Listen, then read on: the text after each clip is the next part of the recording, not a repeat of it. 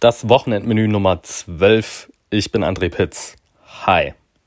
Ja, heute ist Tag der Arbeit. Und was kommt nach der Arbeit? Klar, die Entspannung. Und wie entspannt man sich am besten? Mit einem guten Film. Naja, gut, zugegeben, das Intro war jetzt nicht nur brutal erzwungen, sondern vielleicht auch nicht unbedingt äh, dem Tag angemessen. Äh, deswegen kommen jetzt einfach, um mich nicht noch weiter reinzureiten, die drei Tipps für diese Woche. Fangen wir an mit der Beastie Boys Story. Die ist auf Apple TV Plus zu sehen. Ja, die Beastie Boys gehören wirklich zu meinen absoluten Lieblingsbands und äh, für Apple TV Plus hat äh, Spike Jones, ähm, Mike D und Ed Rock beim Erzählen und Reflektieren ihrer Bandgeschichte und des Verlusts von MCA, der an Krebs gestorben ist, ja, gefilmt.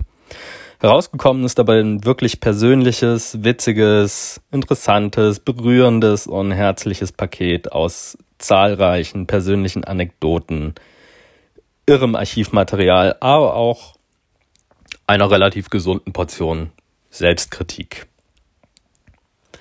Weiter geht's. Diesmal wieder eine Serie im Gepäck, nämlich Blackish auf Prime Video.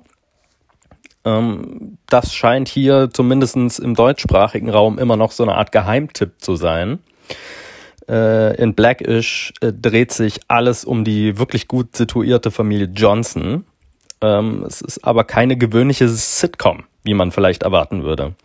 Äh, stattdessen wird wirklich messerscharf analysiert, was es bedeutet, äh, als Schwarzer in den USA zu leben, welche Rolle dabei Privilegien und Generationenkonflikte spielen und wie man dabei trotzdem seine Wurzeln nicht aus dem Blick verliert.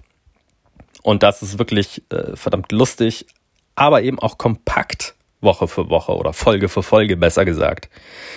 Äh, und er verabreicht einem wirklich eine angemessene Dosis Schläge in die Magengrube, so viel kann ich sagen. Ja, ein Schlag in die Magengrube ist auch äh, Love Antosha auf Prime Video, ist eine Doku. Und zwar über Anton Jeltsin. Der ist mir zuerst in der Rolle des äh, Pavel Chekhov in den äh, Star Wars, äh, was rede ich denn? Star Wars. Star Trek Reboots von J.J. Äh, Abrams aufgefallen. Äh, ja, und dann ist der wenige Jahre im Alter von 27 Jahren an den Folgen eines tragischen Unfalls gestorben.